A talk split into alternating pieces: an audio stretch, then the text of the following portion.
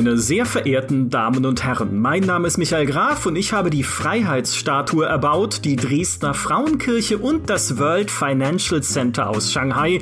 Alles schön nebeneinander in derselben Straße. Nicht im echten Leben zwar, aber in City Skylines. Und möglich machen's Mods. All diese und noch viel mehr Gebäude gibt's nämlich gar nicht im eigentlichen Spiel. Sie wurden von der Community entworfen und eingebaut. Modding ist einfach das Beste, was es gibt. Deshalb machen wir heute einen Podcast oder besser einen Modcast über unsere Liebe zum Modding und unsere Lieblingsmods. Natürlich nicht mit mir alleine. Mir zugeschaltet ist Ray Grimm, Chefredakteurin von GamePro und Dinosaurierjägerin in Left 4 Dead.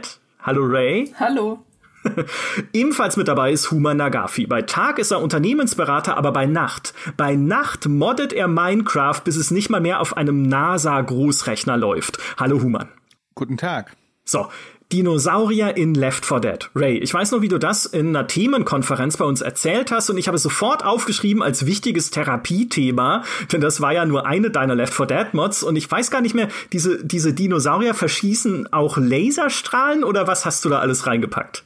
Also ich glaube, wenn ich aufzählen würde, welche Mods ich alles allein in Left 4 Dead habe, dann brauchen wir mehr als einen Podcast. Sagen wir einfach, das sind sehr viele. Aber also die Grundidee ist, ich, äh, ich spiele Left 4 Dead als Velociraptor ähm, mit einer mit der Axt von Go aus God of War und zwar gegen Xenomorphs. Also das sind eigentlich gar keine gar, gar keine Zombies mehr drin. Ich kämpfe eigentlich nur noch gegen Aliens, aber auch also ich habe den Smoker gegen den Slenderman ausgetauscht ähm, und der der Tank zieht so einen Regenbogen hinter sich her und es gab auch einen ganz schwierigen ähm, Zwischenfall mit, äh, mit den Teletubbies. Aber ich weiß nicht, ob ich bereit bin, darüber zu reden.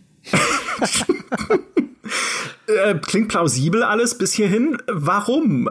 Warum tust du sowas? Das frage ich mich bei vielen Dingen, die ich im Leben tue, bin ich ganz ehrlich. ähm, aber bei Mods ist es ganz interessant. Normalerweise bleibe ich immer sehr nah an dem dran, quasi was ein Spiel mir eigentlich bietet. Also bei zum Beispiel bei einem Skyrim oder sowas bleibe ich schon bei sehr realistischen Mods ähm, und habe dann jetzt nicht irgendwie die Thomas die Lokomotive Mod oder sowas. Aber irgendwas bei Left 4 Dead hat bei mir einfach komplett ausgesetzt und ich war in diesem im Steam Workshop und dachte einfach nur, ja, und habe einfach überall drauf geklickt. Ähm, und das hat halt auch das Problem ergeben, dass ich auch teilweise Mods übereinander installiert habe, ähm, Teletubby-Zwischenfall. Und äh, genau, auf jeden Fall, ich habe einfach nur Mods gesehen und dachte, wie geil ist es, dass ich dieses Spiel als Dinosaurier spielen kann. Und warum nicht gegen Xenomorphs? Ich glaube, gerade halt, wenn man ein Spiel sehr lange und sehr intensiv spielt, so wie ich halt Left 4 Dead gespielt habe, dann ist es ab einem bestimmten Punkt einfach sehr reizvoll, Dinge anders zu machen, weil es jetzt nicht das abwechslungsreichste Spiel der Welt. Und das hat mir sehr viel Freude bereitet und auch immer noch. Also ich will es als nichts anderes mehr als als Dinosaurier spielen. Also äh, gerade dieses, ich gehe mal da raus und installiere alles, was es gibt, das kenne ich noch so aus meiner Anfangszeit des Moddings, damals bei Morrowind. Weil ich damals äh, noch bei meinen Eltern gelebt habe, die ja bekanntermaßen, wenn man diesen Podcast schon länger verfolgt, kein Internet hatten, zumindest kein vernünftiges. Und ich mal ein ganz langes Kabel für ein 65, äh, 56k Modem aus dem zweiten Stock runterlegen musste zur Telefonbuchse, um überhaupt irgendwas runterladen zu können. Und ich war dadurch schon allein eingeschränkt, welche Morrowind-Mods ich laden konnte, weil alles über 5 MB war absolut unvorstellbar. Aber da habe ich mir dann alles geladen, was ging. So ein Abend irgendwie für eine 5 MB Mod war okay. Und da hatte ich dann irgendwie so ein, so ein komisches Weihnachtsmann-Setting in einem Wikingerdorf und halt einfach alles so reingelötet, was ging. Einfach nur, weil es ging. Also deswegen, äh, damit kann ich mich, kann ich mich ganz gut identifizieren. Ist trotzdem eine, eine bisschen merkwürdige Vorstellung, einfach als Velociraptor gegen Xenomorphe zu kämpfen. Man gewöhnt sich sehr schnell dran. Das glaube ich. Vielleicht ist es auch einfach ein neues Genre. Vielleicht bist du jetzt hier die Vorreiterin für eine neue Art von Multiplayer-Ding, Spiel. Mit, und dann noch die Teletubbies natürlich. Ja, das war, das war wie gesagt, okay, äh, das, ich sollte es vielleicht dann doch mal erklären. ähm, ich habe wie gesagt ganz viele Mods übereinander installiert und äh, ich meine, jeder, der das schon mal gemacht hat, weiß, dass das natürlich nicht alles im Spiel ist. Man kriegt auch viele Fehlermeldungen, man klickt die weg, weil man liest die natürlich auch nicht. Und es war irgendwann so, dass ich mit Freunden gespielt habe und eben habe ich irgendwann ganz leise oh oh gehört. Ich dachte, what the shit passiert hier denn? Und das ist halt, ich dachte erst, ich habe Wadenvorstellungen. Es hat auch sonst niemand gehört. Ich habe nicht drüber nachgedacht, dass es halt eine Mod sein könnte. Aber ab und zu ging nur ganz leise, oh oh. Und, und bis ich rausgefunden habe, dass das halt mit irgendeinem Spezialinfizierten verbunden war, aber ich habe sehr lange an meinem Verstand gezweifelt. Also über Tage hinweg habe ich diese Verbindung einfach nicht hingekriegt, weil ich vergessen hatte, dass ich diese dumme Mod installiert hatte. Ja, es war ein sehr traumatischer Zwischenfall. Es ist wundervoll. Es ist einfach wundervoll. Modding ist sowas Schönes. Es gibt so viele unterschiedliche Sachen. Äh, und es gibt vor allem auch äh, Dinge, mit denen man den eigenen Rechner komplett ruinieren kann. Human, ähm, du hast äh, vielleicht, du hast mir die Geschichte schon mehrmals off the record erzählt. Jetzt erzählen wir sie mal on the, on the record. Du hast dir aus geschäftlichen Gründen einen PC zugelegt. Für, für, magst du sagen, für wie viel? Dürf, dürfen wir das verraten? Ja, also es war dieses Jahr und äh, dadurch, dass sie ja die Grafikkartenpreise äh, sich nicht äh, runtersenken wollten, hat es äh, im äh, ja, mittleren vierstelligen Bereich. Ja, ja. Aus geschäftlichen Gründen, weil es ist ja wichtig für, äh, für das, was du tust, also einfach im, beruflich. Im Wesentlichen aus geschäftlichen Gründen. Du weißt ja, der GameStar-Podcast verlangt ja auch immer wieder sinnvolle Recherchearbeiten. das stimmt, das stimmt. Und was du damit aber, ne, ich habe schon gesagt, bei Tag bist du Unternehmensberater, aber bei Nacht, bei Nacht moddest du Minecraft.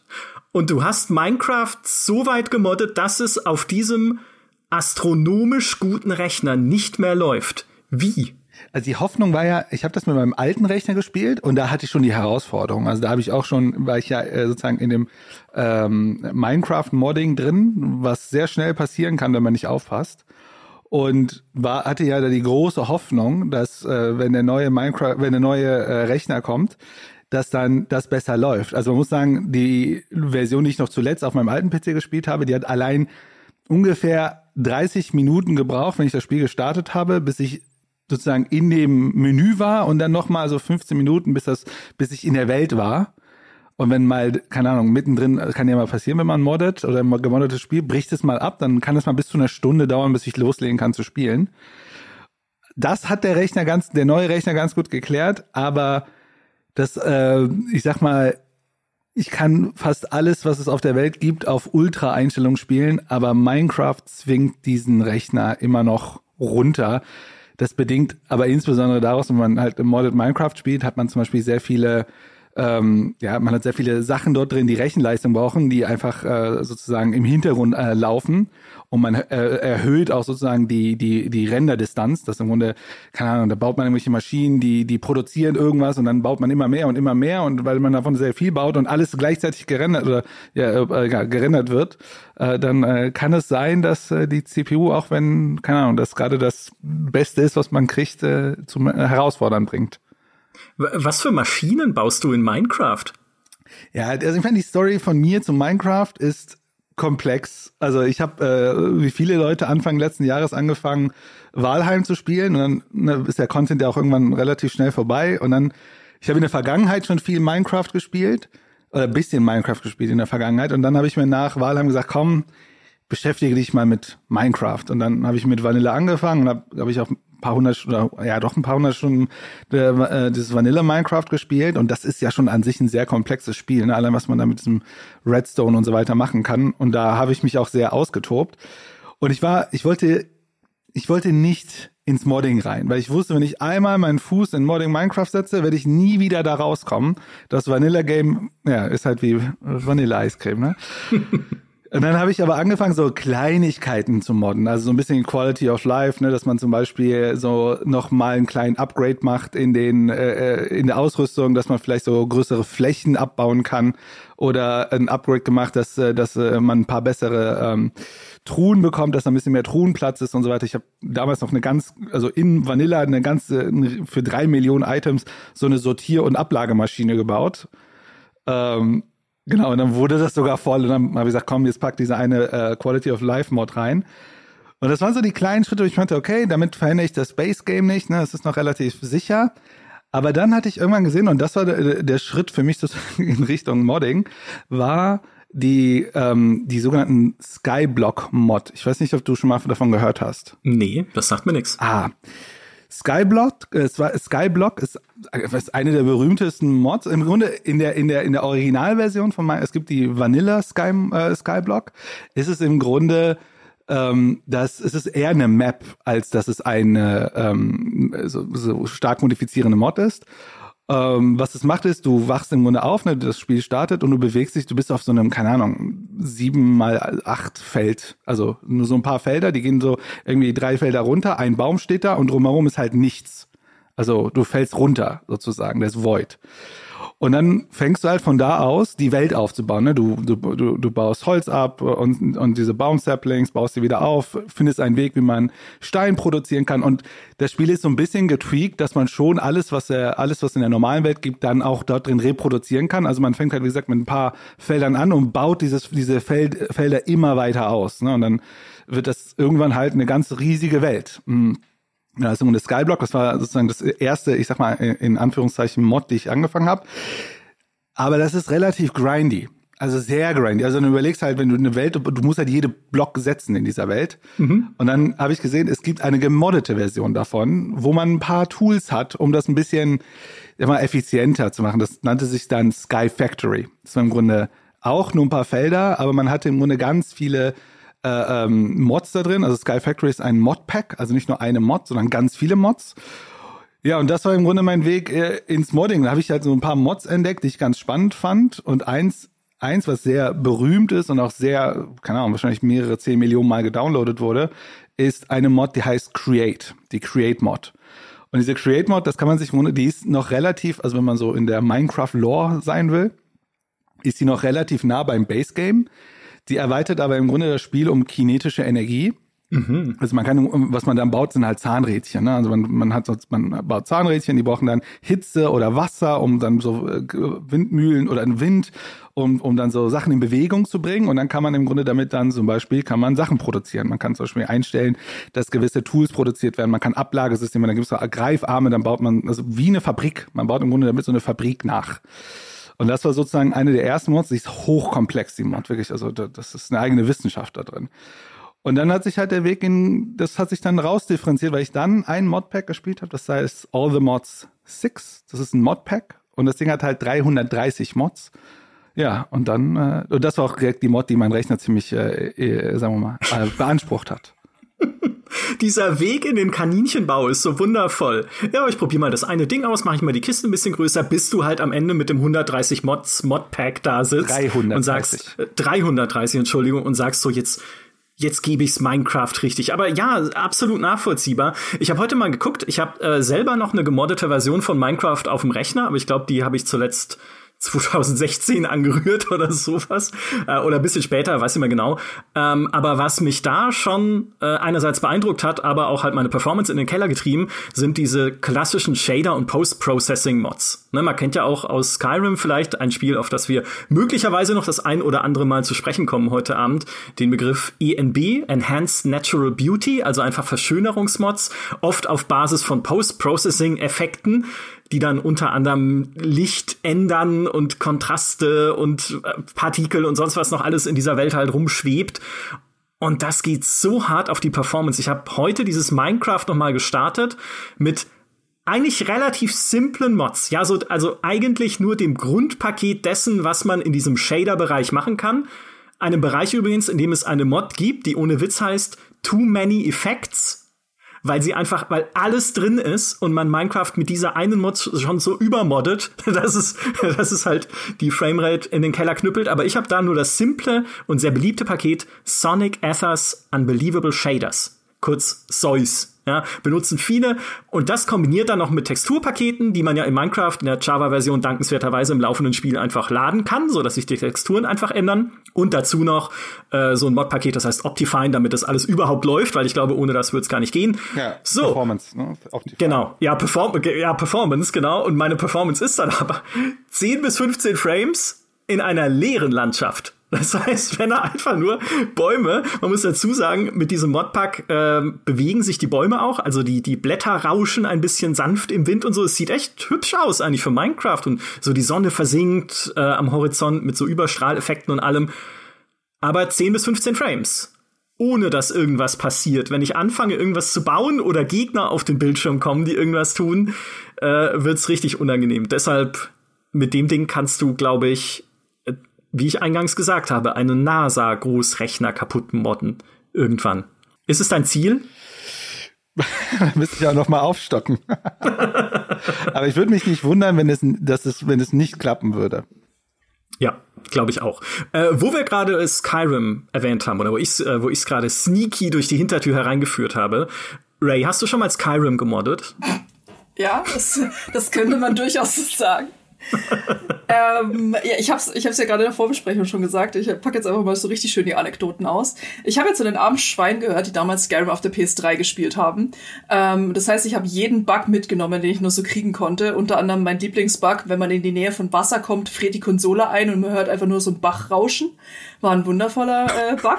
Irgendwann hatte ich dann so richtig die Schnauze voll und habe einfach gesagt, okay, ich kaufe mir jetzt einfach Skyrim für den PC. Ich hatte halt damals einfach keinen ähm, also keinen, auf dem ich hätte spielen können. Ähm, hab mir Skyrim gekauft und hab's dann auch so ein bisschen vergessen. Und irgendwann hatte ich aber so richtig Bock, einfach wieder das zu spielen. Also manchmal hat man einfach Lust, wieder Skyrim zu spielen. Und habe halt dieses, hab halt dieses Spiel gesehen, dachte, okay, cool, bestelle ich mir jetzt auch einen PC. Was man halt so macht, wenn man Skyrim spielen möchte. Und habe mir dann äh, einen Gaming-PC zusammengestellt. Und der kam dann auch und ich habe mich voll gefreut. Und ich hatte diese, ich weiß nicht, ob das, äh, diese Elder Scrolls Anthologie habe ich mir damals bestellt. Also dieses ganz schicke, äh, die ganz schicke PC-Version. Was ich nicht wusste, ist, ähm, die Spiele waren nicht auf den CDs, die da drin waren, sondern auf einem Zettel äh, auf die Rückseite gedruckt von irgendeiner Werbung und ich habe einfach den Zettel weggeschmissen und damit, damit tatsächlich einfach alle Spiele, die da drin waren. Deshalb muss ich musste es mir dann nochmal kaufen.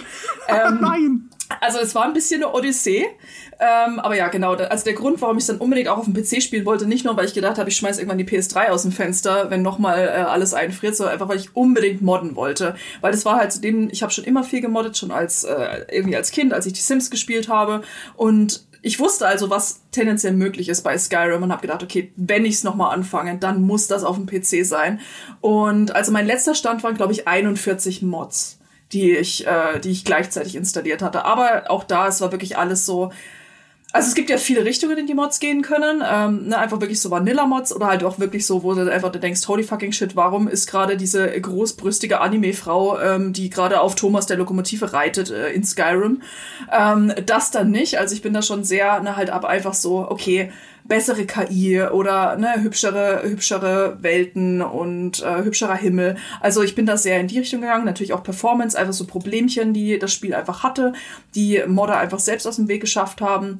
Ähm, genau. Ein vernünftiges Inventar hoffentlich. Ein ja. vernünftiges Inventar und das Allerwichtigste, dass dich einfach die fucking NPCs in Ruhe lassen und nicht anquatschen, wenn du in denen vorbeiläufst. Ne? Was? Ich habe schon immer gesagt, ich würde so viel Geld dafür zahlen, wenn die mich einfach in Ruhe lassen würden und mich nicht irgendwie, wenn ich irgendwo langlaufe, einfach aus der Ferne anbrüllen mit irgendeiner Information.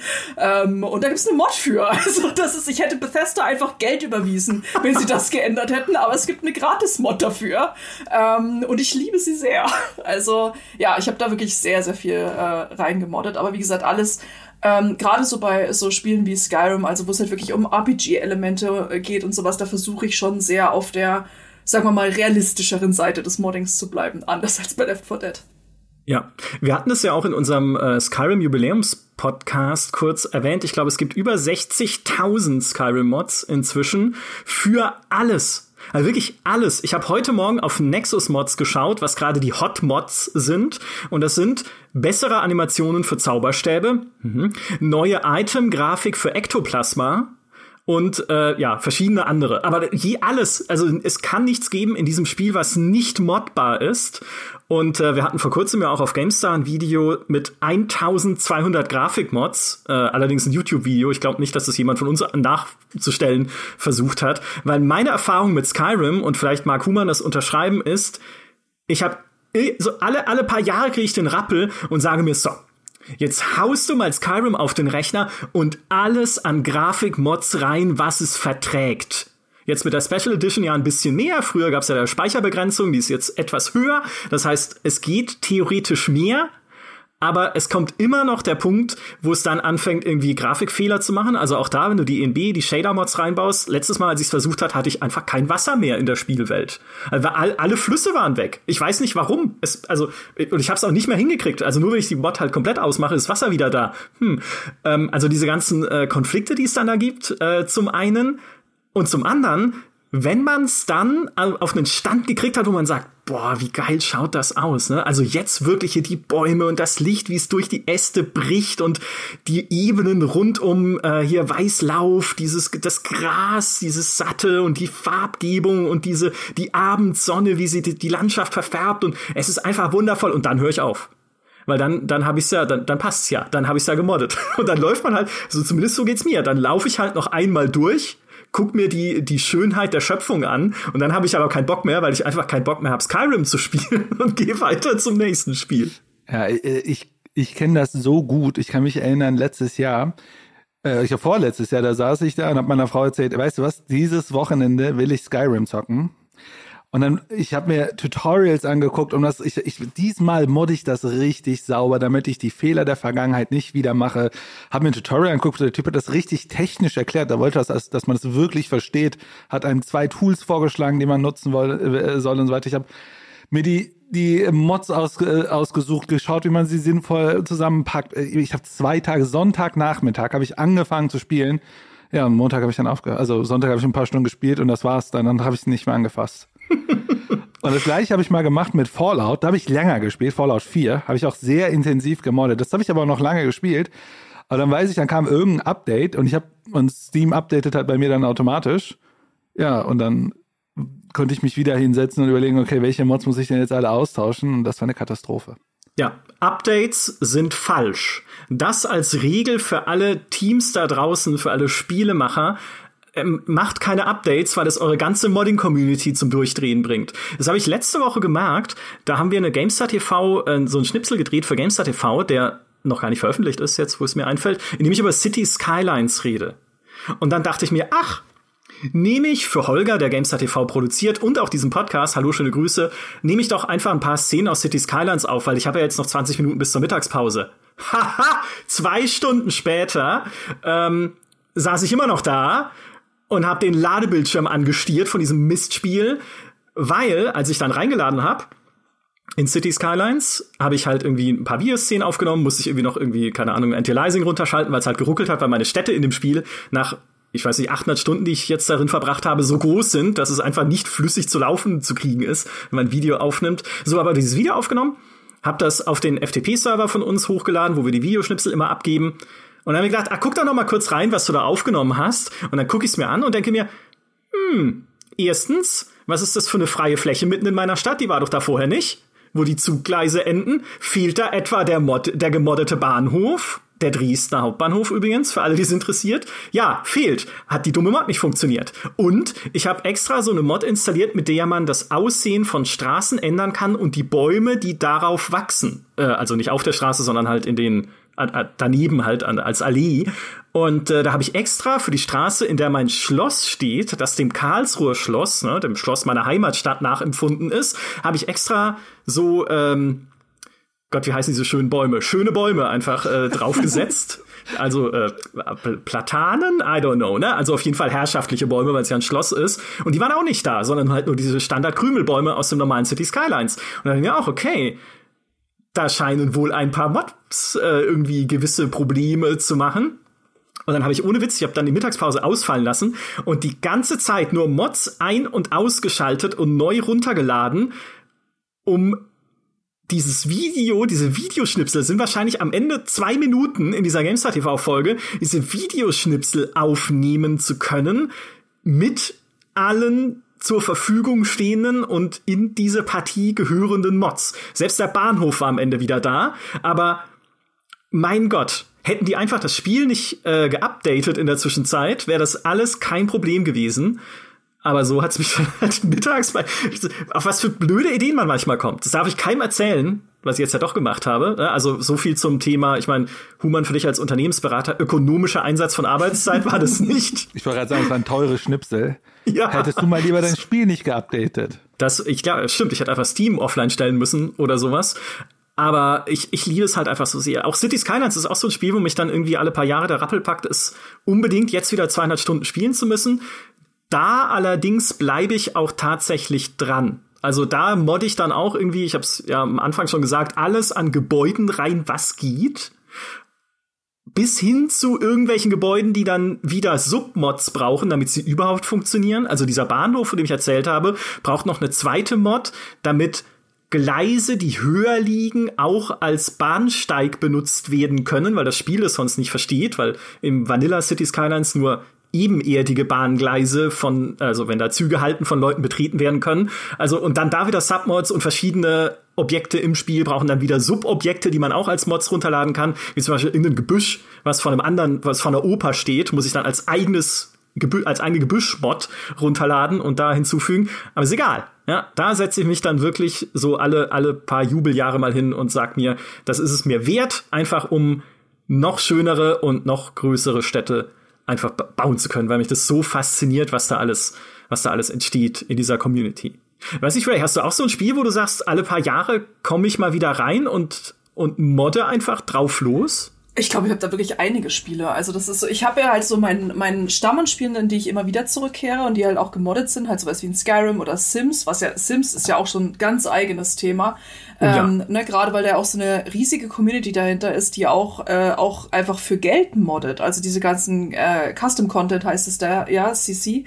Also das ist so eine ganz eigene spannende Welt, weil ähm, das ja da so zwei Fraktionen gibt. Die einen, die sagen, sie wollen Max's Match sein und einfach ne Sachen so machen, wie, wie der Entwickler es auch machen würde. Und es gibt die andere Fraktion, die dann die sogenannten Alpha-Mods macht und die einfach sagt, okay, nee, alles, alles anders, alles äh, möglichst, keine Ahnung, realistisch, was auch immer. Und es ist absurd, was es da alles für Mods gibt. Also jetzt so, wir reden natürlich einmal über diese ganz oberflächlichen, wie neue Haare, Wimpern, was weiß ich was. Aber es gibt halt auch die, nee, ich möchte jetzt, dass mein Sims Periode hat. Ich möchte, dass die blutet einmal im Monat und Tampons kaufen kann. Das modde ich jetzt so. Na, mhm. oder, also, oder halt auch, ich möchte Teenager-Schwangerschaft Eigenschaften drin haben. Also ich glaube, Sim, die Sims-Community denkt sich, was kann am dramatischsten sein? Und immer wenn die Antwort ja ist, dann modden die das. Ähm, also, aber halt so Skyrim, Dragon Age, Left 4 Dead, Starbound. Ich spiele auch ganz, spiele auch ganz viel Darkest Dungeon oder auch Don't Starve gemoddet. Ist einfach groß. Ich modde einfach alles, was nicht nied- und nagelfest ist auf meinem PC. Sagen wir einfach, wie es ist. Äh, ich finde das, ich finde eine Sache äh, äh, super spannend, was du sagst mit äh, mit dieses, ich sag mal, diese äh, Spaltung einer, also die, die, dass da zwei Wege gehen, die sagen, die wollen treu bleiben und die anderen, die sagen, alles geht. Mhm. So was Ähnliches gibt's auch bei Minecraft und zwar gibt es die, die Mods bauen im Sinne von den Minecraft-Design-Prinzipien von Mojang. Das ist zum Beispiel, dass ein Block nicht einen anderen Block äh, sozusagen, also wenn man da, man, wenn man einen Block bespielt, dann muss es so eine gewisse Logik haben, wie die anderen Blocks herum sich verändern und so weiter. Und dann gibt es sind so diese Vanilla Plus Mods, die im Grunde das Kernspiel erhalten und irgendwas hinzuadden und dann gibt es, wie gesagt, ganz verrückte Dinger. Uh, und das ist tatsächlich ganz spannend, dass es da auch so Debatten gibt, aber ist jetzt keine große Debatte. Was mich aber viel mehr interessieren würde, ist, wie funktioniert denn diese Monetarisierungsnummer? Weil ich hatte irgendwo, ich irgendwo hatte ich mal gelesen, dass Modding sehr gut funktioniert, weil es nicht monetarisiert wird. Das ist dann wie so eine Open Source Community ist, dass sozusagen jeder die andere Sachen von den anderen nutzen kann und teilen kann. Funktioniert das denn bei den Sims gut, diese Monetarisierung? Also es, es gibt da mehrere Sachen. Also einmal zum Beispiel Bethesda versucht ja seit Jahren das zu monetarisieren. Ich weiß nicht, ob sie es jetzt mittlerweile geschafft oder gemacht haben. Ich habe das mal gehört, auch gerade auf Konsolen. Ähm, aber bei Sims ist es so, dass ganz viel über Patreon und Tumblr läuft. Ne? Also, ah ja, okay. Bei Minecraft auch tatsächlich. Genau, also das ist halt ja. dann, äh, ist dann ganz oft so, entweder, äh, ich sehe das auch öfter mit, mit irgendwelchen Influencern, das sind dann oft Kollaborationen zwischen InfluencerInnen und, äh, und Modern ist, die dann zusammenarbeiten und dann einfach gemeinsame Packs rausbringen, wie irgendwie das neue Küchenpack oder die schönsten Hüte oder was weiß ich was. Und teilweise, also es wechselt auch von, äh, von Modder zu Modder, dass es dann einfach ist, okay, joint mein Patreon und ihr kriegt einfach jeden, äh, jederzeit einfach die Sachen äh, ne, sofort und gratis und oder sofort. Oder, oder ihr wartet ein bisschen und dann veröffentliche ich sie gratis auf meinem Tumblr, aber oft nicht alle. Und das mhm. scheint ganz gut zu funktionieren. Also sehe ich immer mal wieder, dass dann diese Packs auftauchen, dass halt dann InfluencerInnen auf äh, auf YouTube Werbung dafür machen. Und also das, ich habe auch noch andere Seiten gesehen, da weiß ich natürlich dann nicht, wie gut das läuft. Ähm, aber bei Patreon kann man ja zumindest ab und zu mal so einen Einblick da bekommen. Und das scheint auf jeden Fall, äh, ich will jetzt nicht sagen, lukrativ zu sein. Ähm, aber es machen sehr viele und vor allem viele Leute machen oder viele Modder machen, bringen da in sehr regelmäßigen Abständen was raus. Ähm, ich finde es interessant, weil es ja auch, ich weiß noch nicht mal, ob man sagen kann, dass es eine legale Grauzone ist, weil letztendlich verdienen die ja Geld mit äh, dem, was Bethesda macht, äh, mit Bethesda oder eben äh, EA in dem Fall. Ähm, ja. Aber es glaub, ist ein bisschen so wie Fanart an vielen Punkten, ja. Das wird ja auch ganz oft verkauft.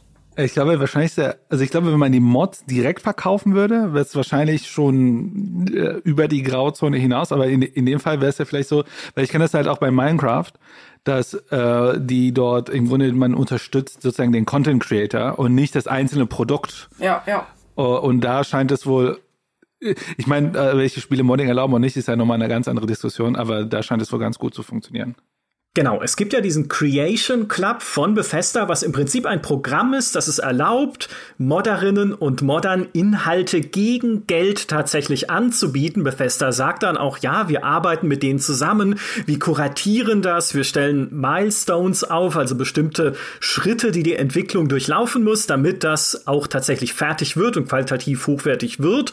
Und ein paar von diesen Creation Club Inhalten waren ja jetzt auch in der Skyrim Anniversary Edition enthalten. Also grundsätzlich ist es tatsächlich möglich, als Modderin, als Modder Geld zu verdienen mit Inhalten zu Fallout 4 oder zu Skyrim. Aber normalerweise, wenn du eine Bethesda-Mod machst, äh, zu Fallout oder zu Elder Scrolls, dann darfst du damit kein Geld verdienen, auch nicht über Patreon. Das haben uns alle Modder, mit denen wir gesprochen haben, bisher bestätigt. Was es ja ultra hart macht, solche Sachen zu entwickeln, wie beispielsweise in Fallout Cascadia oder Fallout Miami oder Fallout London, was ja auf Basis von Fallout 4 komplett eigenständige große Fallout-Welten und Spiele werden sollen. Teilweise auch von riesigen Teams, also arbeiten dann durchaus Dutzende von Menschen weltweit verteilt an diesen Mods, aber sie kriegen dafür halt keinen Cent, weil man halt damit kein Geld verdienen darf, weil es sonst halt abgeschossen würde. Das ist Wahnsinn. Für mich ist tatsächlich, wir haben ja damals auch viel mit Entwicklerinnen und Entwicklern gesprochen, gerade aus dem Modding-Bereich. Wie fändet ihr das, ne, wenn man mit Mods Geld verdienen könnte? Wo dann tatsächlich die Antworten ein bisschen 50-50 waren, wo die einen halt dann tatsächlich gesagt haben, naja, es wäre gar nicht so schlecht, weil dann würde die viele Zeit, die wir da reinstecken, wenigstens mal bezahlt. Ja, weil so ist es halt bei manchen Spielen, wo man es eben nicht darf, einfach unbezahlte Freizeit, die man verbringt mit Mod-Entwicklung. Auf der anderen Seite, wenn dann dieser, ne, wie Human auch gesagt hat, dieser kommerzielle Aspekt reinkäme, eine Mod entwickeln zu wollen, mit der man möglichst viel Geld verdienen kann, dann nimmt das ja wieder ein bisschen, also nicht, dass es dann jeder machen müsste, ne, so äh, restriktiv ist es dann auch nicht, aber dann nimmt es ja auch wieder ein bisschen diesen Grund, so die, diesen Grundwahnsinn aus dem Modding, dass die besten Mods sind ja einfach nur, jemand setzt sich hin und sagt, wäre es nicht cool, wenn, ne? Wäre es nicht cool, wenn ich in Left 4 Dead einen Velociraptor spielen könnte? Ist egal, ob man damit Geld verdienen kann oder nicht. Ich modde das jetzt einfach. Oder wäre es nicht cool, wenn es ein Fallout in Europa gäbe, was dann halt jetzt äh, Fallout London werden soll als Modprojekt. Oder äh, ein Hearts of Iron im Fallout-Setting. Mein Liebling, ja, kennt fast niemand, habe ich mal in GameStar TV gezeigt, äh, ist auch eine Mod, da spielst du halt in Hearts of Iron 4, was ja normalerweise ein Strategiespiel ist, im Zweiten Weltkrieg Kriege im auf einer Fallout-Map der Vereinigten Staaten. Old World Blues heißt diese Mod und die wird auch immer weiter ausgebaut und vergrößert und ich weiß gar nicht, was sie jetzt momentan bauen, welchen Teil der USA, aber so regionenweise halt immer neue Fraktionen reingebaut und neue Geschichten auch. Also sie ist, wer es nicht kennt und so ein bisschen Fable hat für Hearts of Iron 4, totale Empfehlung ähm, und Fallout auch mag, da muss man dazu sagen. Sie ist nicht super tief und schwer, aber da sieht man, okay, es setzen sich einfach Leute hin und sagen, mein Gott, ja, wir haben, wir mögen Hearts of Iron, wir mögen Fallout, lass uns doch mal beides zusammenbringen. Und halt ohne direkt an diesen finanziellen Aspekt zu denken, wie kriegen wir das Ganze äh, refinanziert oder wie können wir damit Geld verdienen, weil vielleicht hätten sie dann auch gesagt, wir machen es einfach nicht ne, weil so viele äh, Fallout, also die Zielgruppe und Überschneidung zwischen Fallout und Hearts of Iron Fans ist vielleicht gar nicht so groß. na plus einfach, äh, na, ich meine, die Marke gehört ihnen ja nicht. Also das sind ja oft dann mehrere Marken-IPs, die zusammenkommen. Ich meine, ne, auch wir haben über Thomas die Lokomotive in Skyrim und sowas geredet. Also ich glaube, das wird noch ganz andere Probleme auf alle zukommen. Wobei Mattel hat da, ich, das hatte ich gelesen, Mattel hat da die äh, versucht, einige Modder anzuklagen Wirklich? Ja, oder zumindest haben die gesagt, zieht das bitte raus. Und die haben es halt rausgezogen, haben es halt andere Modder nochmal gemacht. und ich glaube, da, da wird es halt auch für mich spannend, wenn wir nicht in die Monetarisierung, also und das wurde ja nicht monetarisiert. Denn nicht-Monetarisierung der Mods hat natürlich für die Community einen zweiten Effekt. Und wie gesagt, das meinte ich auch vorhin mit dieser Open Source Community. Es ist ja, dass vieles dieser Codes, dieser Mods ja offen ist. Das bedeutet, keine Ahnung, ich, ich kann das von dem anderen benutzen, in, in, es tweaken oder ganz oft sieht man ja, bei, bei äh, Minecraft sieht man das in ganz vielen Foren, dass zum Beispiel ein Modder aufgehört hat, einen Mod zu äh, weiterzuentwickeln, ein anderer hat es dann weitergenommen, weil er gesagt hat, ey, nimmt's euch und entwickelt es gern weiter und haben daraus nochmal was Neues oder ne, weiterentwickelt und so weiter. Und es geht ja in dem Moment, wo wir nicht sagen, ne, damit verdienen wir jetzt alle Geld, weil dann hat das natürlich alles einen anderen Charakter. Und das finde ich tatsächlich ganz spannend, weil ich glaube, bei Valve bei Steam gab es doch mal, also die haben, ich habe da mal einen Artikel gelesen, dass sie mal versucht haben, ein, dass, dass Modder ihre Mods auf Steam über den Workshop auch äh, monetarisieren können und haben das relativ schnell wieder zurückgerollt.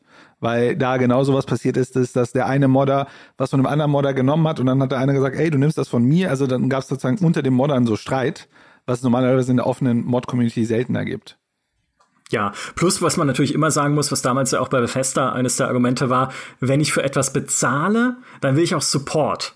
Und gerade so wie, ich meine, wir haben es jetzt schon oft genug gesagt, ne, so wie wir beim Skyrim-Modding teilweise halt Sachen ineinander schmeißen und dann funktioniert's nicht am Ende. Allein die Kombination aus Mods, die man dann da äh, zusammenwirft, kein Modding-Team der Welt, glaube ich, kann halt einen wirklich detaillierten Support leisten für die Mods, die sie veröffentlicht haben. Es sei denn, es ist halt irgendwie eine Total Conversion, wo dann alles aufeinander abgestimmt ist oder sowas. Aber wenn ich jetzt irgendwie, weiß ich nicht, den den Schöpfer der ENB Series Mod anschreibe, dieser Post-Processing-Plattform, auf der viele äh, Skyrim-Grafik-Mods halt aufsetzen wiederum und sage, okay, guck mal, wenn ich jetzt die acht Mods installiere, da habe ich kein Wasser mehr.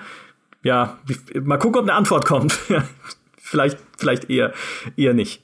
Und was natürlich auch dieses nicht kommerzielle, äh, zumindest die Gefahr, er hat sie auch schon angesprochen, ne, ein bisschen rausnimmt, ist dieses ständige Damoklesschwert, einfach wenn du mit Marken arbeitest und äh, ein Modding-Projekt, über dem dieses Schwert ständig hängt, oder eigentlich eine Modding-Szene, muss man sagen, über der dieses Schwert permanent hängt, ist die von Star Wars. Weil du weißt nie, wann ruft Disney an und sagt, bitte endet, bitte beendet das. Ja? Bis, bei vielen Projekten, also passiert es gar nicht. Die können einfach weiterarbeiten, aber es ist immer die Angst da. Und ein Modding-Projekt, bei dem diese Angst besonders da ist, ist die TIE Fighter Total Conversion. Die basiert auf dem X-Wing Alliance Upgrade Project, also ne, der anderen Star Wars Weltraumsimulation. Und um die spielen zu können, braucht man X-Wing Alliance. Das muss man besitzen, musst du gekauft haben. Gibt's, glaube ich, auf Steam für zwei Euro oder sowas. Dieses Spiel nutzen dann allerdings äh, oder nutzt dieses Projekt als Basis, um darin das alte TIE Fighter, das ich liebe wie noch was, ja, das halt nachzubauen, einmal eins zu eins als Classic-Version und einmal als Reimagined oder Remastered-Kampagne, wo äh, die Kampagnenmissionen dann neu gebaut wurden und teilweise größere Schlachten stattfinden, als sie damals technisch möglich gewesen wären im originalen TIE Fighter. Auch wirklich so eine tolle Mod. Aber Moment, Du musst TIE Fighter dafür nicht kaufen. Alle Daten aus dem ursprünglichen TIE Fighter stecken im Mod-Download. Wo wir auch schon gesagt haben, ja, habt ihr denn da keine Angst, dass dann irgendwann Disney, ne, äh, LucasArts an sich gibt's ja nicht mehr, aber dass irgendjemand halt mal durchklingelt und sagt, bitte verschenkt nicht TIE Fighter. Sie meinten, ja, eigentlich schon. Also vielleicht sind wir morgen nicht mehr da. Noch sind sie da, ja, noch läuft's äh, und wird auch immer weiter dran gearbeitet, aber das ist dann halt dieses ja, dieses Damoklesschwert, mit dem man leben muss. Ah, es ist einfach so unglaublich faszinierend. Also allgemein, ich bin, äh, ich finde Fan-Communities, egal in welcher Art, immer sehr, sehr spannend. Gerade die, die Sachen erschaffen und halt auch umsonst. Also das ist ja, ähm, egal ob es jetzt Modding ist oder Fanart oder halt auch Fanfiction irgendwo, wo sich einfach Leute hinsetzen, ja, ich schreibe da jetzt eine Geschichte zu, 200.000 Wörter, viel Spaß, ist umsonst, macht mal, äh, lasst mir einen Kommentar. Und ich finde es einfach so faszinierend, wie Leute so eine große Leidenschaft für, äh, für ein Spiel, für ein Film, was auch immer haben, dass sie so viele hunderte und tausende Stunden ihrer Freizeit einfach da reinstecken, etwas entweder halt ne, besser zu machen, anders zu machen, mehr ihren Wünschen anzupassen und das dann halt irgendwie effektiv verschenken das finde ich einfach so eine Leidenschaft äh, ist einfach ich weiß nicht ich freue mich einfach immer das heißt nicht, dass ich alles davon gut finde. Es gibt genug auch Mods, die ich richtig scheiße finde. Aber ich freue mich einfach, dass da so eine Leidenschaft da ist und so eine Liebe für irgendwas. Ja, und du musst ja auch sagen, wenn es die nicht gäbe, wären die Spiele, um die es geht, ja schon lange, lange weg vom Fenster und tot und man würde sie nie mehr anfassen. Und auch da eins meiner, äh, meiner Lieblings-Mod-Spiele, hä? Okay, ja, äh, also meiner Lieblings-Mod-Spiele ist Star Wars Empire at War. War ein cooles Strategiespiel damals, Echtzeitstrategiespiel von Petroglyph, ähm, die dann jetzt die äh, das Remaster gemacht haben von Command Conquer im Star Wars Universum. Also du hattest eine Galaxiekarte, konntest dann dort irgendwie die Planeten erobern und ausbauen und konntest dann aber auch auf Detailkarten, wenn du irgendwie Truppen verschoben hast und auf Feinde getroffen bist, Raumschlachten schlagen und Bodenschlachten. Die Bodenschlachten waren nie so richtig gut, aber die Raumschlacht fand ich immer toll, so mit Sternzerstörern und X-Wings und allem, was dazugehört. So, und dieses Spiel ist jetzt inzwischen von 2006 Und niemand, kein Hahn würde mehr danach krähen. Petroglyph hat selbst mal gesagt, sie haben bei EA mal zaghaft angeklopft, ob sie nicht einen zweiten Teil machen dürfen.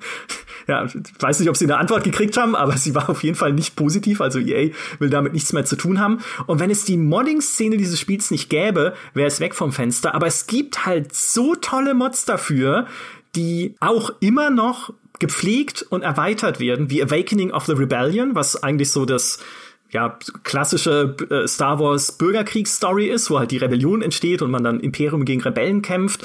Es gibt Thrawn's Revenge, was dann in die Zukunft schaut mit Admiral Thrawn, wie er dann sein neues Imperium aufbaut und gegen verschiedene Splittergruppen und gegen die neue Republik kämpft. Es gibt Fall of the Republic, eine Mod für Empire at War in den Klonkriegen, ja, wo man halt äh, mit der Republik gegen die wie heißen die gemeint? Die Roboterleute, ja, also gegen die anderen, gegen die Nicht-Klonen-Armee-Leute kämpft äh, oder umgekehrt, die kann man natürlich auch selber anführen. Und es gibt die Remake-Mod, wo sich Leute hinsetzen und versuchen, Empire at War einfach noch besser schöner und größer zu machen. Sieht fantastisch aus, ist noch lange nicht in einem fertigen Zustand oder sowas. Aber was für eine Community. Also die und dieses eine Spiel, dieses wenn es nicht gemoddet würde, schon längst vergessene Echtzeitstrategiespiel von 2006 bringt immer noch so tolle Sachen hervor. Und das gilt ja noch für so viele andere Spiele einfach genauso. Also äh, beispielsweise auch äh, Sins of a Solar Empire, für das jetzt vor kurzem, ich glaube sogar die finale Version erschienen ist, oder äh, zumindest halt die eigentlich jetzt fertige Version von äh, Star Trek Armada 3 auch wiederum ein Echtzeitstrategiespiel, äh, was damals von Activision war. Die haben jetzt auch keinen Bock mehr auf Star Trek.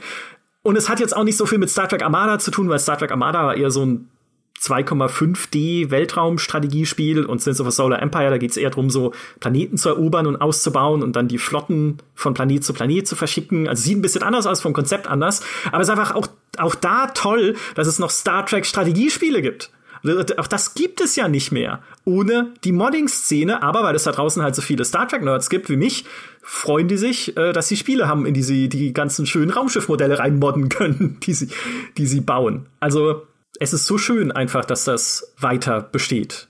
Ist es bei, äh, wie ist es denn bei deinen Berlin Spielen, die du vorhin aufgezählt hast, Ray, wenn die am Leben gehalten werden, auch durch Modding? Bei einem Don't Starve beispielsweise, da habe ich mich nie damit beschäftigt, wie genau das äh, gemoddet werden kann überhaupt. Also Don't Starve und Don't Starve Together sind sowieso auch so, so spannende Beispiele. Also da gibt's alles mögliche an Mods, auch ganz viele so Quality of Life Mods, die halt das Spiel irgendwo auch einfacher und zugänglicher machen, weil Don't Starve ist jetzt kein einfaches Spiel oder kein, ne? Mhm. Und manchen, also ich finde es sehr entspannend, aber ich gehöre da auch, glaube ich, zu den wenigen, ähm, weil das kann schon echt ein knallhartes Survival-Spiel sein und aber halt gerade Mods können das halt auch zugänglicher machen. Also ich benutze zum Beispiel auch einige, wo ich sage, ich brauche ein größeres Inventar. Ich weiß, so Inventarmanagement ist natürlich so ein integraler Bestandteil der Survival-Sache, aber ich sage, fuck das Shit, ich will einfach, ich will mehr Sachen einsammeln können.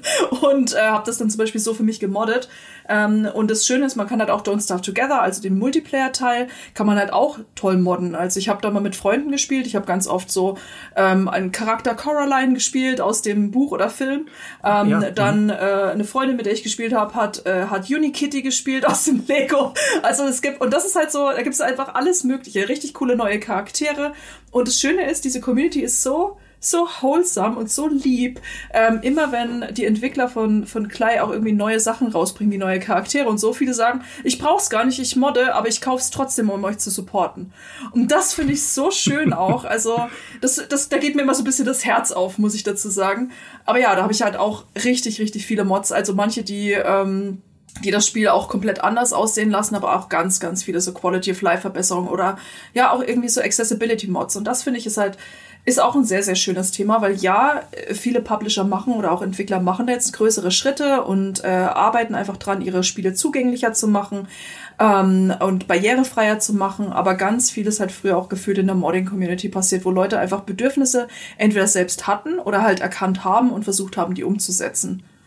Ja, ja, das ist so richtig einfach. Und davon profitieren ja am Ende auch natürlich äh, Publisher und wiederum Entwicklerteams, weil sich ihr Spiel ja dadurch auch wieder weiter verkauft. Ich meine, Skyrim verkauft sich seit 2011, also seit über 20 Jahren, auch dank seiner hartnäckigen Modding-Community mit Anime-Damen und äh, Thomas die Tank Engine. Nee, wie heißt es? Äh, Thomas, äh, die, das, das, das Zugding.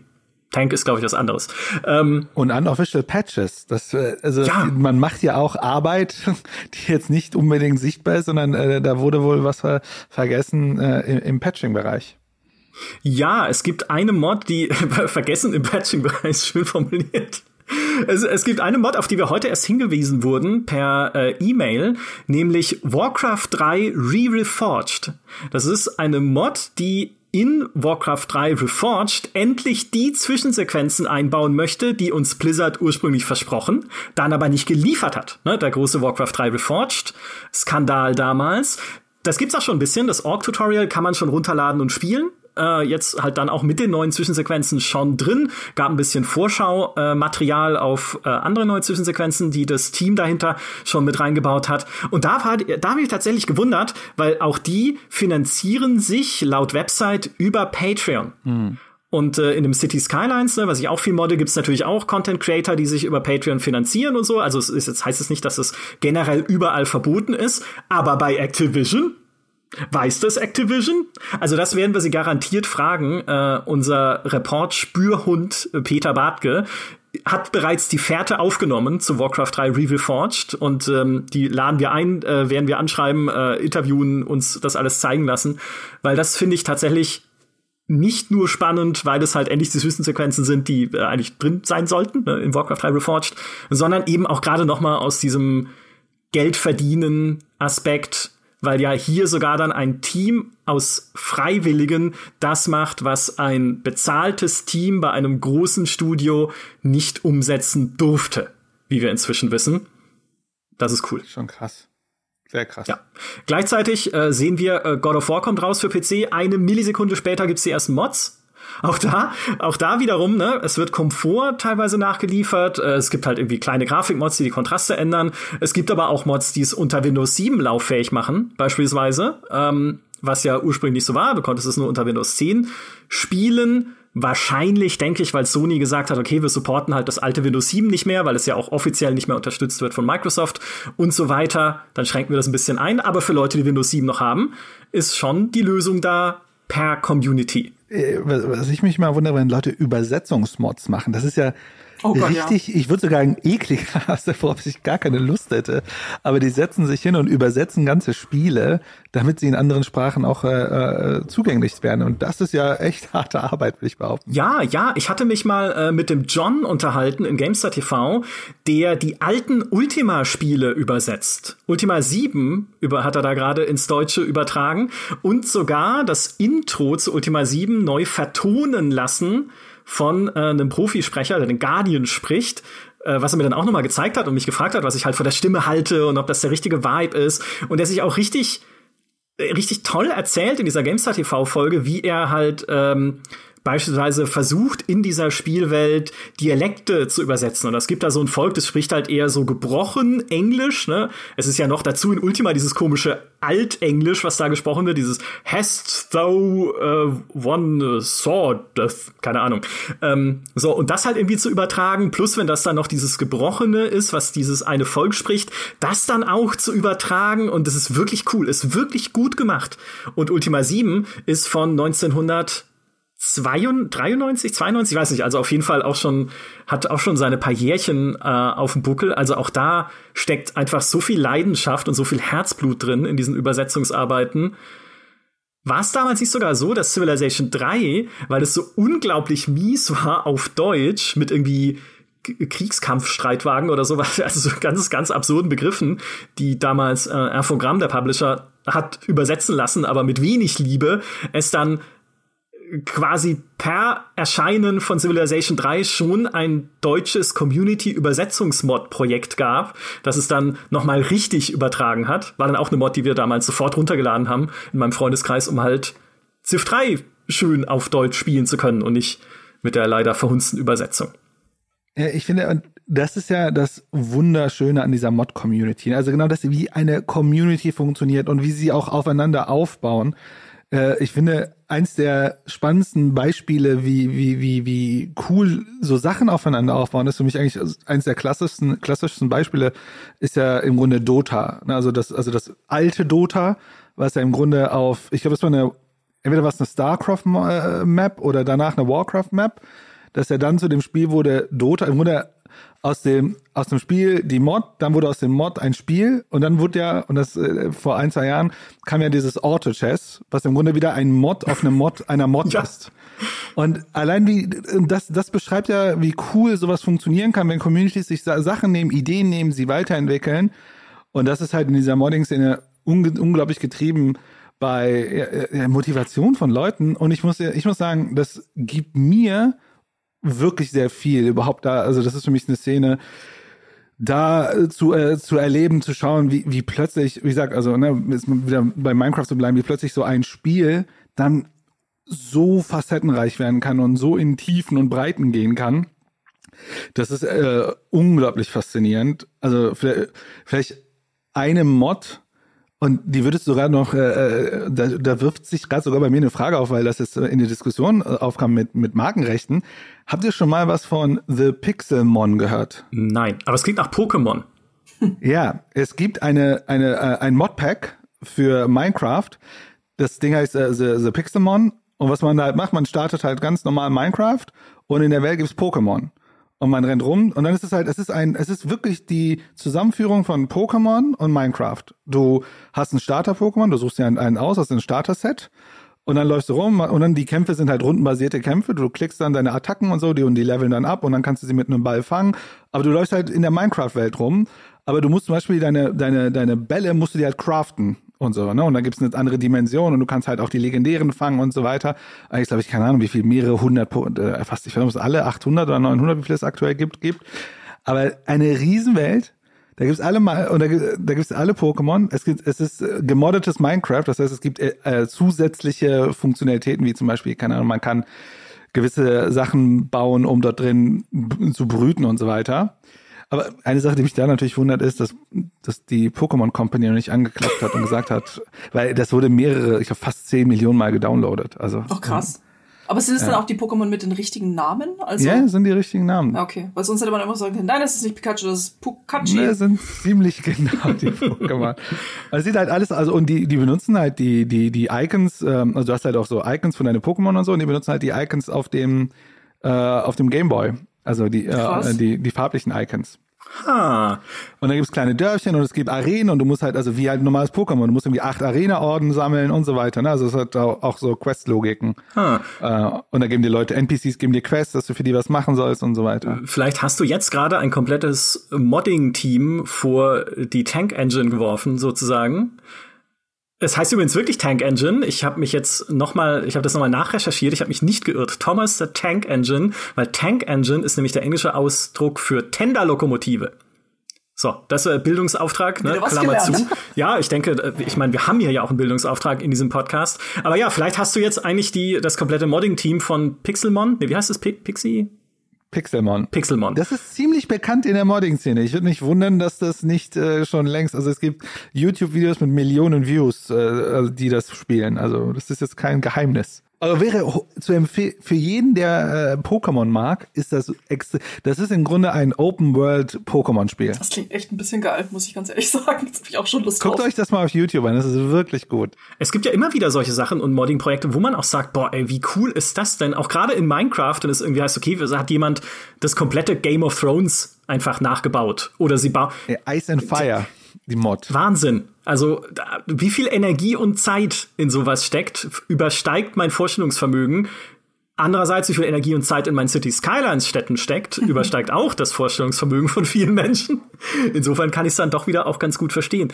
Ähm, ein Aspekt, den du gerade noch erwähnt hast, den würde ich noch mal hervorheben. Gerade dieses aus Mods werden Spiele, also diese Kreativität eigentlich, die auch in der Modding-Community steckt, neue Konzepte einfach mal auszuprobieren und rauszubringen, die in der, wir haben ja auch schon auf dem Podcast drüber gesprochen, klassischen Spieleindustrie längst nicht mehr so besteht, weil es einfach zu riskant geworden ist, Spiele einfach zu entwickeln, ohne zu wissen, was draus wird. Aber wenn du moddest, klar, ne, da sind wir wieder beim Thema nicht kommerziell, musst ja kein Geld damit verdienen. Wäre schön, wenn du es tust, aber ne, es ist jetzt nicht dein, dein Antrieb, sondern du hast einfach eine coole Idee und haust es mal da raus. Und so ist ja unter anderem Counter-Strike entstanden. Das äh, kleine Indie-Game, das Valve heute betreibt. Oder sowas wie Player Unknowns Battlegrounds. Oder auch sowas wie eben Defense of the Ancients, aus dem jetzt dann Dota 2 erwachsen ist und League of Legends. Also Welthits, die äh, im Prinzip im Modding angefangen haben.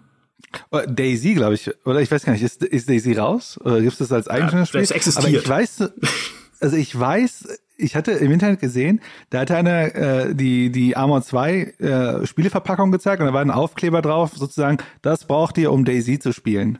Wirklich? Also das ja. Originalspiel hat Werbung Alter. gemacht, dass man damit Daisy spielt. Oh, das ist ein bisschen geil. Das war auch damals tatsächlich, als Daisy aufkam, hat es die Verkaufszahlen von Arma 2 deutlich geboostet. So, so, so befruchtet sich das ja dann wieder gegenseitig. Auch, also gut, ich weiß nicht, ob so der Fall ist, das hätten wir jetzt so nicht nachgelesen oder recherchiert, aber als beispielsweise das ursprüngliche Enderal rauskam für Skyrim, was ja so eine gute Total Conversion ist, mit einer, die mit Skyrim eigentlich jetzt außer dem grundlegenden Gameplay nichts mehr zu tun hat, spielt nicht mehr im Elder Scrolls Setting, sondern ist halt ein komplett neues Rollenspiel in einer komplett neuen Welt mit so schönen und auch traurigen Geschichten, so ein bisschen melancholischen Geschichten drin.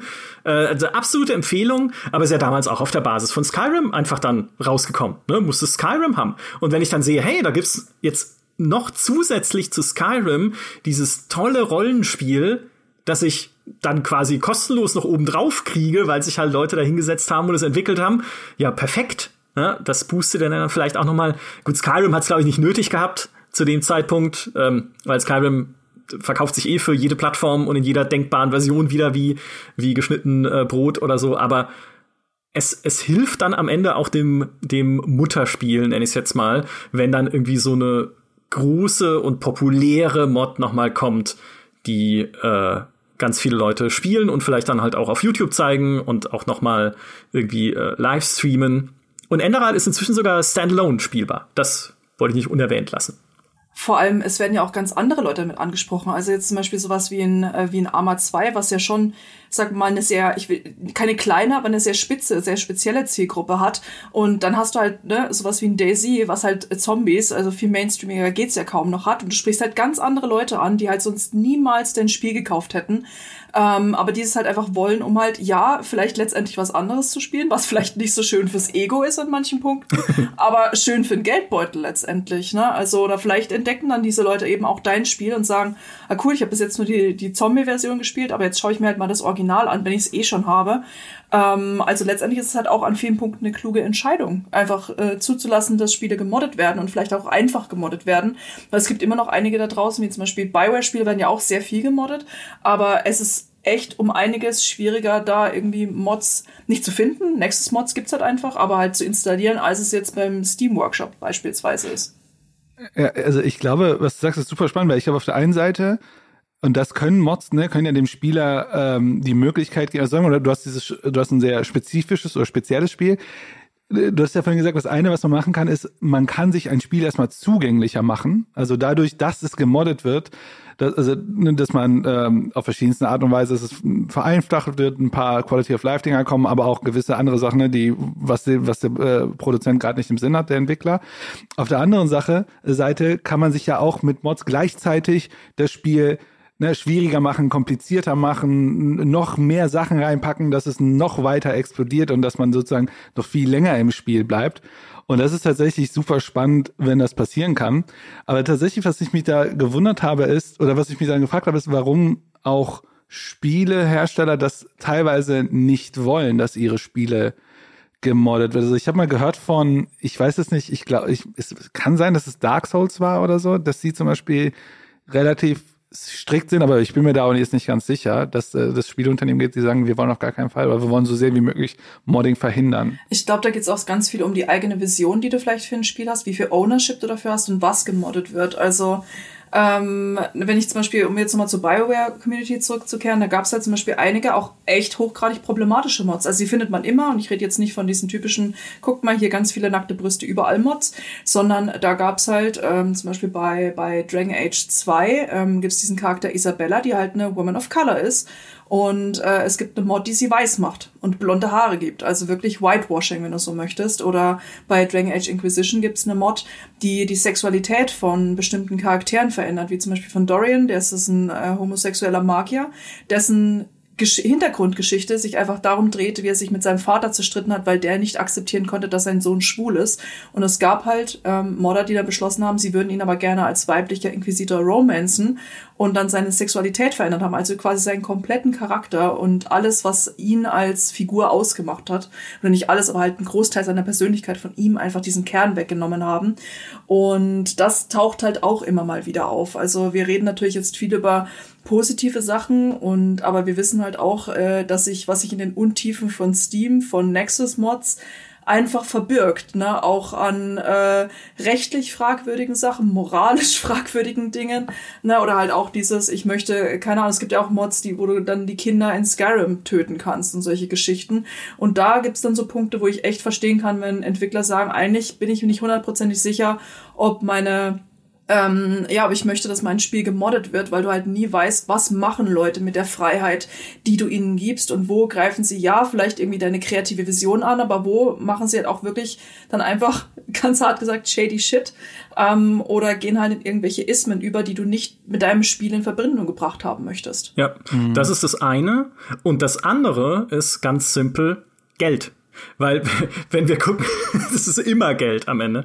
Ähm, es tut mir leid, wenn das jetzt auf so eine, äh, jetzt endet dieser, dieser Podcast, in dem wir eigentlich Liebe zu Mods äh, rüberbringen wollten, auf so einer düsteren Note.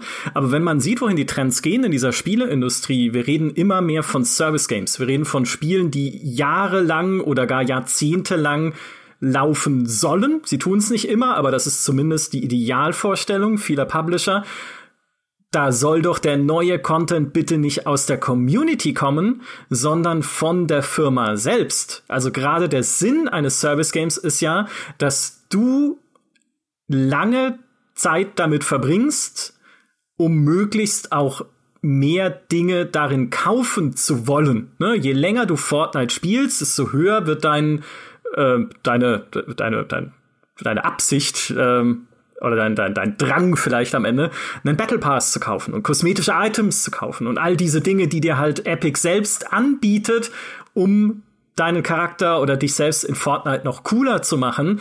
Und das ginge natürlich nicht mit Modding. Wenn ich da einfach irgendwie kosmetische Sachen reinmodden könnte in Fortnite, jetzt mal davon abgesehen, dass es ein Multiplayer-Spiel ist und wenn man es modden würde, dann wahrscheinlich die Plattform zusammenbricht, weil eh alle unterschiedliche Versionen hätten, das jetzt mal ausgeklammert, aber wenn ich da einfach kosmetische Sachen reinmodden könnte, dann wäre ja die Monetarisierung des Spiels hinfällig. Und da wir momentan ja immer mehr in so eine Richtung denken, leider in vielen Bereichen, nicht nur zum Glück, ja, es gibt immer noch auch genug Singleplayer-Spiele, aber in vielen Bereichen geht's dann doch eher weg von nur dieses eine Singleplayer-Spiel hin zum Service da haben Mods einfach keinen Platz mehr und das ist ja sehr schade. Ja, wo, wobei da, äh, also äh, natürlich äh, wäre das auch ein Riesending, was mir durch den Kopf geht, weil, keine Ahnung, äh, heute kann ich mir irgendeine äh, Waffe reinmodden in Skyrim und ich könnte mir vorstellen, wenn es heute rauskommen würde, würde es eher so sein, ey, äh, zahl doch dafür den Coin XY. Ich sag, das sieht man ja bei Fallout, äh, hier, wie heißt das Online Fallout? Das Fallout, 76. äh, Genau, da kannst du ja auch Kram kaufen, ne? Äh, teilweise. Das sind ja alles Sachen, wo man sagen würde, das, das macht man bei Fallout 4 mit Mods und da macht, muss man dafür halt Geld bezahlen. Ich meine, aber die äh, äh. Pferderüstung haben sie schon früher verkauft. Also ich meine, das ist jetzt auch nichts ganz Neues mehr. Das stimmt. Ja, Bethesda hat da schon äh, seine Strategien. Aber ich glaube, äh, ich, ich wollte eine, eine Geschichte einbringen und zwar ist es so, dass bei Minecraft, und ich bin ja hier der Minecraft-Experte, äh, ist es so, es gibt Online-Server, Online, äh, Online-Modded-Server, ne? also also auch so große Server, die schon fast MMO-Charakter haben von Minecraft, wo da auch exzessiv gemoddet wird. Und dort ist es, und die haben sogar Pay-to-Win-Mechaniken drin. Aber also sozusagen in dem Spiel gibt es Pay-to-Win-Effekte und so weiter, aber dann ist es halt für das Spiel. Also man, man könnte theoretisch, ich will nicht sagen, dass man das tun sollte, Modding, also sozusagen Community-Modding kombinieren mit Ingame-Monetarisierung. Aber äh, also mein Wunsch wäre natürlich, dass äh, das ist natürlich so ein bisschen diese Herausforderung, dass äh, äh, Spieleentwickler müssen sich ja entscheiden dafür, dass sie Spiel Spiele modbar machen im Sinne von, dass es leichter zugänglich ist.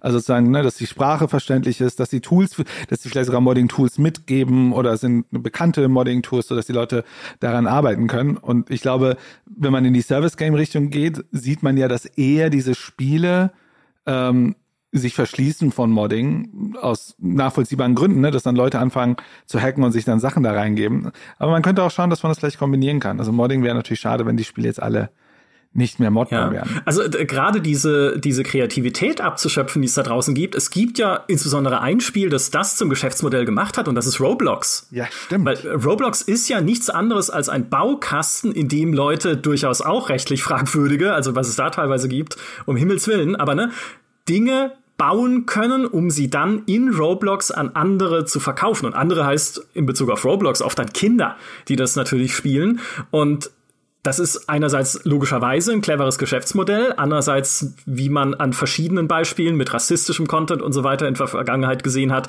ein sehr unüberwachtes System, was sehr, sehr schlecht ist, erst recht, wenn es an Kinder angeboten wird, in dem Fall. Aber grundsätzlich glaube ich, wenn man jetzt mal da ein bisschen äh, wegzoomt von diesen Sachen, Modding und Kreativität zu einem Geschäftsmodell zu machen, das werden wir in Zukunft auch noch weitersehen. Deswegen bin ich auch mal super gespannt, was beispielsweise Bethesda machen wird bei Starfield, ne, bei ihrem nächsten großen Rollenspiel-Ding. Wie viel Modding wird da erlaubt sein? Versuchen sie wieder so in Richtung Creation Club und Bezahlmods zu gehen? Bauen sie irgendwie ihr Creator-Programm aus, was sie jetzt bei der Anniversary Edition ja auch drin hatten, wo sie mit bestimmten Community-Teams zusammenarbeiten, um halt dann beispielsweise Bezahlmods als Päckchen rauszubringen. Äh, Paradox macht das beispielsweise bei City Skylines, dass sie so Content Creator Packs machen mit Gebäuden aus der Community. Also von Leuten, die sich schon etabliert haben in der City Skylines Community als äh, tolle Gebäudebauerinnen und Bauer beispielsweise. Die dürfen dann auch Inhalte beisteuern zu einem Paket, was von Paradox offiziell verkauft wird. Eine kleine Erweiterung. Mhm. Und auch das. Das macht Lego auch. Echt? Mit dem Creator. Lego hatte diese Ideas. Ach so, ja, Ideas, richtig, richtig, ja. ja. Genau, das sind ja äh, Ideen von, äh, von äh, Bauern, also Leute, die, die äh, selber bauen und äh, die äh, also nicht, von, nicht von den Bauern, von den Erbauern. ja. Fantastische Wortwahl, ich bin einfach gerade sehr begeistert, sorry. Ja, ja. Auch, auch beim Landwirtschaftssimulator dann, ähm, vielleicht? Ja, äh, ähm, mein Landwirtschaftssimulator auf jeden Fall. äh, äh, genau, sorry. Äh, ähm, die Ideas Collection. Und äh, ich wollte gerade äh, was Böses noch reinwerfen. Vielleicht testen sie mit Starfield NFT ja. und Modding Och, in Kombination. Komm, nein. Jetzt hör halt auf. Human, lass es also ja, jetzt, jetzt hast du natürlich, danke für den Floh im Ohr. Es kann sein, aber ich, nee, ich, also so, so kann man im Jahr 2022 so doof sein?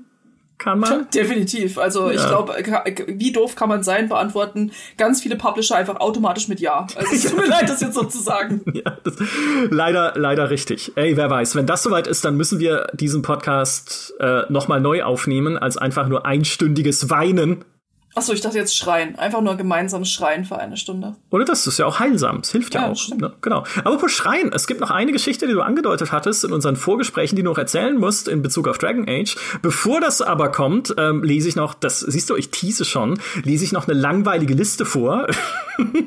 für alle, äh, die sich Mod Tipps erhoffen. Ähm, es gibt im Internet eine Seite, die heißt ModDB, also eine Mod-Datenbank, ne, wo man sich äh, Mods anschauen und runterladen kann. Und die wählen jedes Jahr, die Community dort wählt jedes Jahr die Mods des Jahres, jeweils zehn. Und äh, wir bei der GameStar berichten da nie groß drüber, weil wir immer sagen, naja, Mods, wenn sie nicht zu den allergrößten Spielen gemacht werden, generieren wenig Aufmerksamkeit ja, hin und wieder haben wir eine Fallout-Mod, über die wir berichten, oder eine Elder Scrolls-Mod oder sowas. Aber jetzt eine Mod-Berichterstattung in der Breite, da haben wir leider in der Vergangenheit oft gesehen, juckt halt leider nicht so viele Menschen da draußen.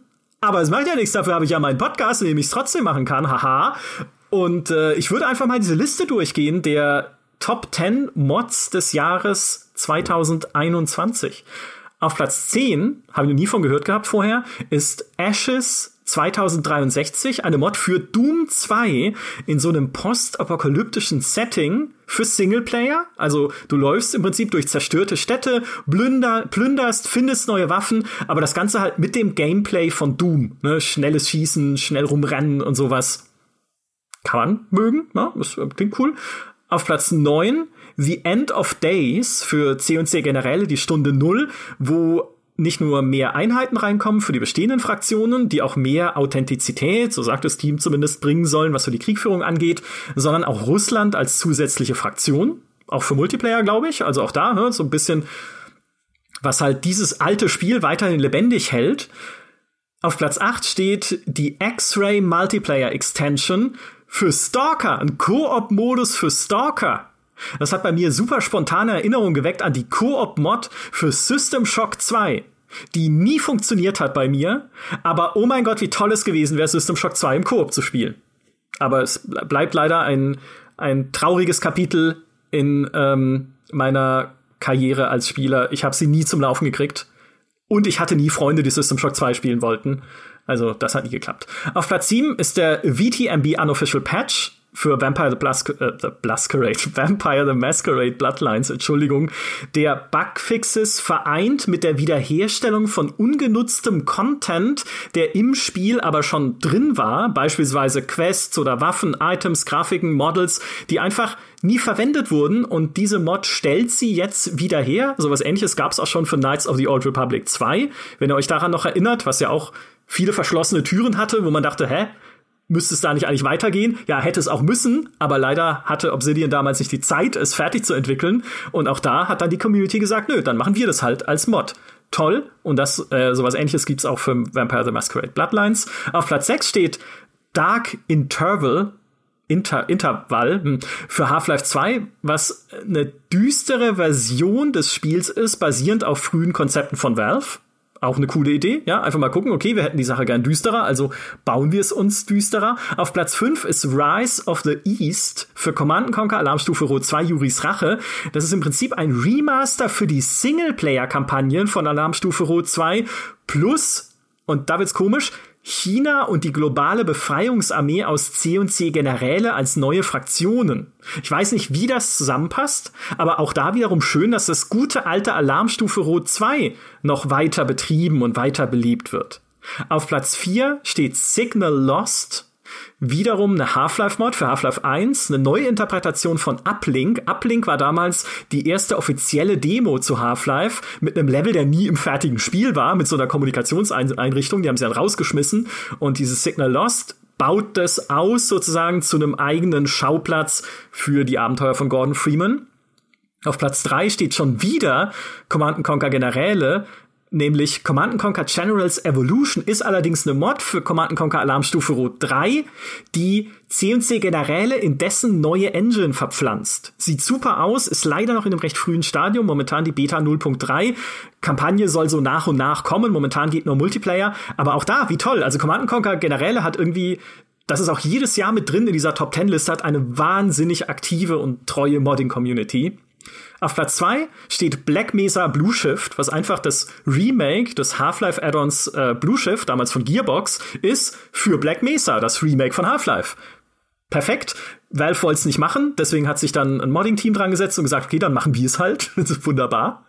Und auf Platz 1 eine Mod, über die wir auch schon bei der GameStar berichtet haben, nämlich The Chronicles of Myrtana, eine Total Conversion von Gothic 2, die auf einer neuen riesigen Insel spielt, sich aber exakt so anfühlt wie Gothic 2 damals. Äh, Peter hat schon einen Artikel drüber geschrieben, in dem er schreibt, es ist einfach wie nach Hause kommen. So, gleiche Mechanik, bisschen natürlich im Detail äh, verbessert und paar Sachen hinzugefügt, aber es ist einfach, als, würde, als, als würdest du nach dem Ende von Gothic 2 einfach weiterspielen in so einem kleinen, inoffiziellen Gothic 3 gemacht von einem polnischen Team. Polen ist sowieso eines der größten Fan-Hubs für Gothic, wahnsinnig beliebt dort. Die Witcher-Macher haben ja auch mal gesagt, das war eine ihrer Inspirationen für The Witcher ursprünglich, dass sie Gothic so sehr gemocht haben. Und diese tolle Community hat jetzt halt auch eine tolle Gothic Total Conversion hervorgebracht. Das waren die Top 10 Mods des Jahres 2021. Ray, äh, äh, was, was, was ist das mit diesen, mit diesen Geschlechtsorganen und Dragon Age, von dem du erzählen wolltest? Du meinst den Penis-Zwischenfall? genau der. Ja, ich nenne entweder den Penis-Zwischenfall oder den Grund, warum ich Vertrauensprobleme meinen Freunden gegenüber habe.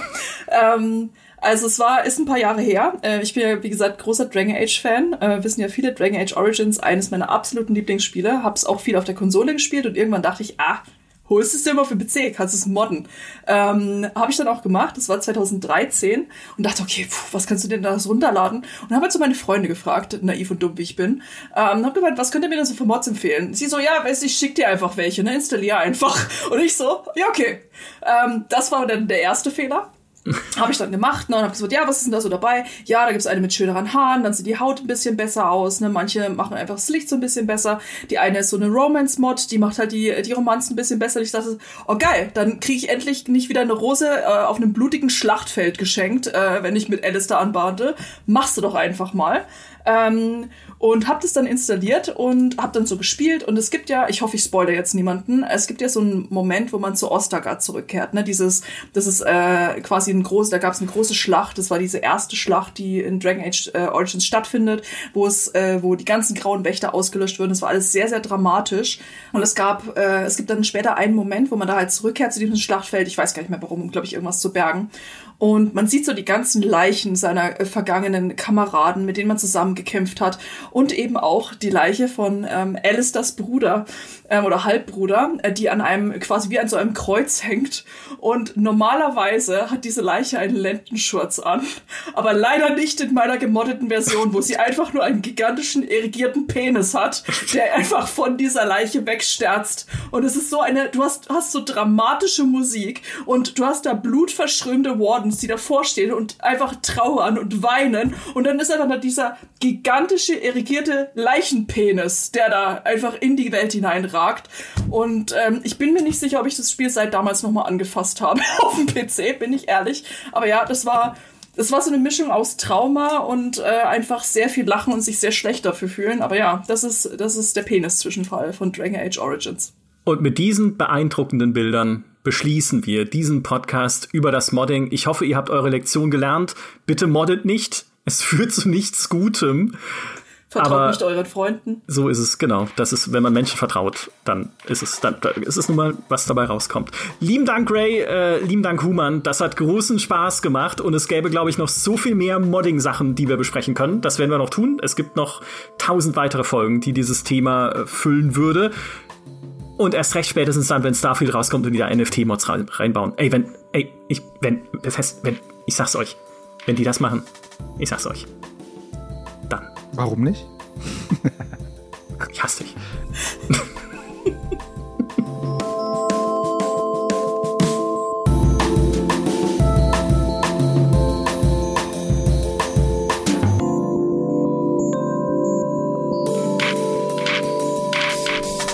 So, Schluss. ich hoffe, ich hasse dich ist einfach das Letzte, was man Ja, das soll, das soll, so, das soll auch so sein. Geil.